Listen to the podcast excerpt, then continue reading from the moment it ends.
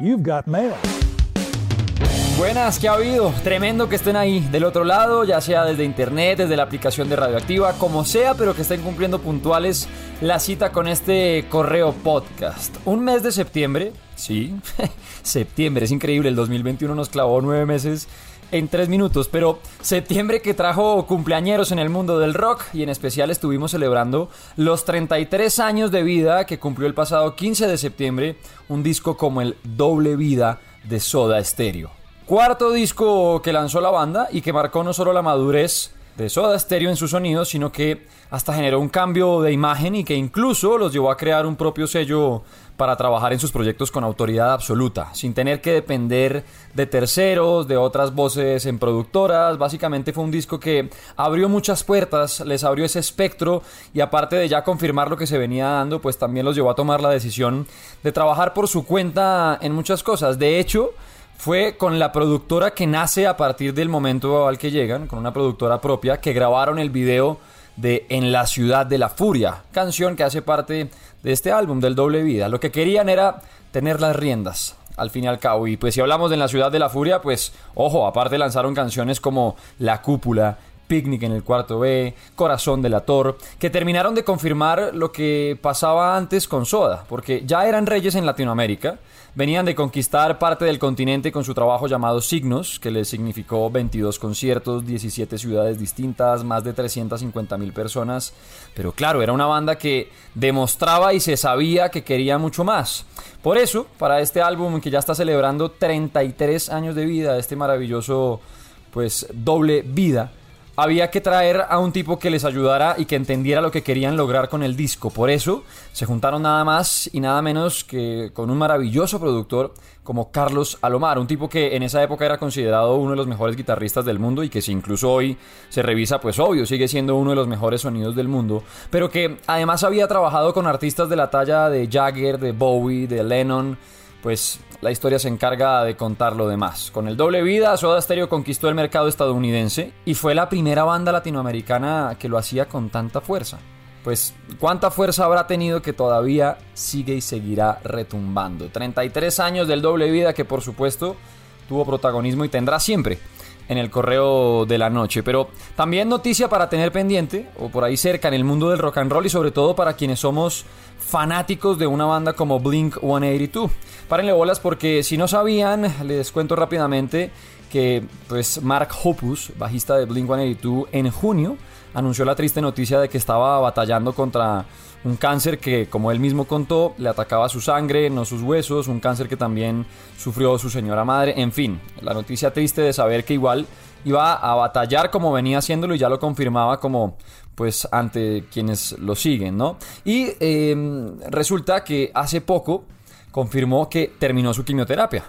Él anunció que ya, además que fue muy, digamos que mostró mucho del proceso que acompañaba a diario pues su vida, ¿no? De cómo tenía que ir a la quimioterapia, de todo lo que tenía que hacer con los doctores, el proceso de sus dietas, etcétera, etcétera. Entonces llegó el punto en que ya incluso compartió cuando acabó su proceso de quimioterapia. Y en ese momento hasta el mismo Tom DeLonge publica unas imágenes, se ríen, las publican, Travis también, un montón de artistas alrededor del mundo dándole pues como ese empujón necesario muchas veces. Pero recientemente Mark confirmó en su Twitter que el próximo 29 de septiembre tiene una revisión para saber si la quimio sirvió o no. O sea, si deben empezar otro tratamiento o si definitivamente la quimio cumplió con su objetivo. Y así como él mismo dijo, de tanto inyectarse veneno, pues logró limpiar lo que tocaba. Así que toda la energía al mejor estilo Goku y Genkidama para Mark desde donde estemos, porque estas batallas se ganan obviamente y con más fuerza cuando se juegan en equipo.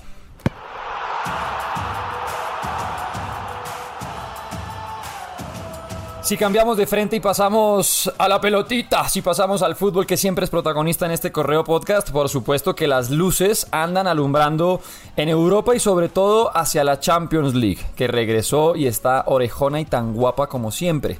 Pero más allá de hablar de los marcadores y demás, de cómo quedaron los partidos, que todo eso lo encuentran completico en radioactiva.com o en las redes del rock and roll, pues más allá de todo esto y más allá de hablar de los colombianos, de Juan Guillermo Cuadrado y sus por ahora recientes, siempre maravillosas actuaciones en la cancha, más allá de hablar de Mateo Zuribe y lo aguerrido que estuvo, Carax, más allá de hablar del Real Madrid que venció ahí en el último minuto pues al Inter, los protagonistas o las luces alumbraron hacia otros partidos y alumbraron hacia otros colombianos. Porque tenemos un crack, un cafetero colombiano de esos que muchas veces ha vestido la camiseta de la selección absoluta y que tal vez por el paso del tiempo y los procesos que han ido eh, pasando, como el de Carlos Queiroz, el de ahora Reinaldo Rueda, pues son nombres que empiezan a esconderse.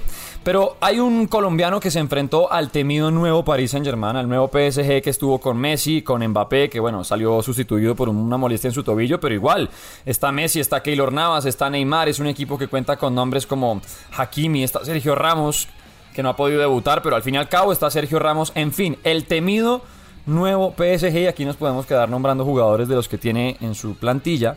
Pero ojo porque tuvo mejor partido un bogotano, entre tanto Messi, entre tanto Mbappé y lo demás, tuvo mejor partido un bogotano llamado Eder Álvarez Balanta. ¿Se les había olvidado el nombre? Porque el fútbol siempre se encarga de refrescar la memoria.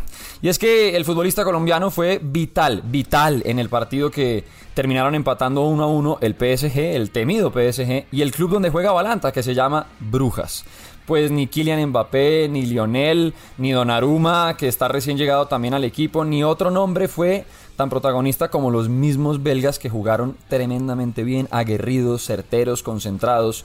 Pero la prensa desde Francia y alrededor del mundo se quedó enfocando hacia Eder Álvarez Balanta, porque la actuación del colombiano, vital clave bloqueando a Messi, clave persiguiendo a Neymar, cumplido con la marca, un tipo que entendió perfectamente dónde tuvo que estar todo el partido, estuvo en todas partes, se comió la cancha básicamente, así que ojo con el ex River, al que no llaman a la selección Colombia desde el 2017 para un amistoso y entró faltando 15 minutos, un jugador que pasó por el Mundial de Brasil, Peckerman le dio la oportunidad, jugó todo el partido contra Japón, ese partido que terminamos ganando 4 a 1, si no recuerdo mal. Es un jugador que en estos tiempos de estamos probando y queremos, ojo, está demostrando que le sobra fútbol y forma para volver. Así que ese nombre que no se les olvide, Eder Álvarez Balanta. Y en otros partidos, ojo, porque se quedaron también hablando del Barcelona y lo mal que estuvo y cómo le pasó otra vez el Bayern por encima, el equipo alemán que le ganó 3 a 0 además en el Camp Nou. Y hay varios datos ahí para recordar. Uno, que es muy triste, y es que el Barcelona en toda su historia es la primera vez que tiene un partido de Champions que no hace ni un tiro al arco ni un tiro al arco, un equipo como el Barcelona. Es que háblese de banquitas A contra banquitas B, sexto y séptimo, lo que quiera, pero que el Barcelona no logre un tiro al arco y jugando en su estadio, en su casa, pues es gravísimo. Pero más allá de caerles encima y que todo está mal y es que se fue Messi y el club, hay que pensar que es normal que empiece un proceso de reestructuración. Hay jugadores que están lesionados y no han podido. El Kun Agüero, Ansu Fati. Es obviamente difícil pensar en que mm, poniendo otros jugadores la historia pueda cambiar, pero es un equipo que pues se le fue Messi, que ha estado muy endeudado desde hace rato, no ha tenido suficiente dinero para fichar, así que calma. Y lo que sí se dice es que se está protegiendo mucho al director técnico, que a otros ya los tendrían pues con un pie y medio afuera y que a este Ronald Koeman pues simplemente lo están bancando hasta el final. Habrá que esperar. A los hinchas del Barça y a ustedes que les gusta el Barcelona, paciencia. Por ahí está Agüero, sí, que Agüero está en su final, pero sigue siendo Agüero en una liga que ya conoce. También faltan su Fati, que heredó la número 10 de Lionel Messi. falta Serginho Dest. Faltan nombres que pueden ser importantes y sobre todo que pues para un equipo como el Barcelona son vitales. Así que paciencia. Y si quieren saber qué viene en la Champions, que tenemos por ahí en la agenda, bueno, se me saltan de aquí directo a la página de Radioactiva. Ya tienen el calendario del Rock and Gold para que sepan en dónde estaremos, con quién y sobre todo los partidos que se vienen precisamente en la Champions League. Y ya para ir en bajada, pues de ese mundo de videojuegos que siempre nos distrae la complicada realidad que anda en estos tiempos, les cuento que desde ya hace un tiempo, tanto PlayStation como Xbox como Nintendo empezaron a creerle a la recompatibilidad, es decir, la posibilidad de jugar videojuegos clásicos en las nuevas consolas, que ustedes se pudieran encontrar, yo qué sé, un Super Mario de hace muchos años en su nueva Nintendo Switch o por ejemplo títulos de PlayStation 2 y 3 en el PlayStation 4, a esto le han ido apostando desde hace rato. La posibilidad de tener clásicos en las nuevas consolas. Basta. Pues se habla sobre todo en estos días de Nintendo Switch, que ya hace un tiempo está ofreciendo en su servicio de suscripción online, o sea, ustedes pagan una mensualidad o como lo quieran pagar y pueden acceder a una plataforma online en la que ya tienen juegos de Super Nintendo y de Nintendo. Es decir, por ahí está ya Super Mario 3, Doctor Mario, tenis. Hay una cantidad de videojuegos que yo sé que los empiezan a ver y de una van a recordar como infancia o momentos más fáciles, ¿sí o qué? Pues ahora, aparte de Super Nintendo y Nintendo, se habla de Nintendo Switch y su lanzamiento del mismo sistema de recompatibilidad, pero con los juegos de Nintendo 64. O sea, párele bolas, usted en su Nintendo Switch, juegos como GoldenEye, el de James Bond, famosísimo y legendario de Nintendo 64, o el Zelda, Ocarina of Time o, ¿qué más? Mario Party, por supuesto, cuando se podía jugar de a 4. Mario Kart, Killer Instinct. Hay una cantidad de juegos que se vienen y que tal vez con el paso del tiempo uno no los recuerda, pero que pues fueron esa revolución que hizo parte del Nintendo 64, el mundo 3D, la profundidad. Ya Mario no corría solamente hacia los lados, sino hacia el fondo. Ya teníamos eso, así que si ustedes son usuarios de Nintendo Switch, prepárense y vayan pensando en cuáles son esos títulos clásicos de Nintendo 64 que les gustaría tener ahora en su Nintendo Switch. Y ojo porque también ya lo que habían anunciado, se viene videojuegos de Game Boy y de Game Boy Color. Pokémon, bueno, todo lo que alcanzamos a tener. Pilas porque entonces Nintendo Switch no se queda atrás y va a seguir apostando por lanzamientos nuevos. Incluso ya patentaron un nuevo control que está a punto de salir, un nuevo control, un nuevo mando, un nuevo control del Nintendo Switch que parece tiene una versión como de Nintendo 64, así que podría estar a punto de confirmarse. La cita en este correo podcast es cada semana. La cita en el correo de la noche, pues obviamente de lunes a jueves, pero hágale, descárguese la aplicación, dele me gusta, dele seguir, active notificaciones y aquí nos encontramos siempre con un recorrido rápido, pero de esos vitales y a todo volumen entre rock and roll, fútbol y videojuegos. Se cuidan. Chao pues.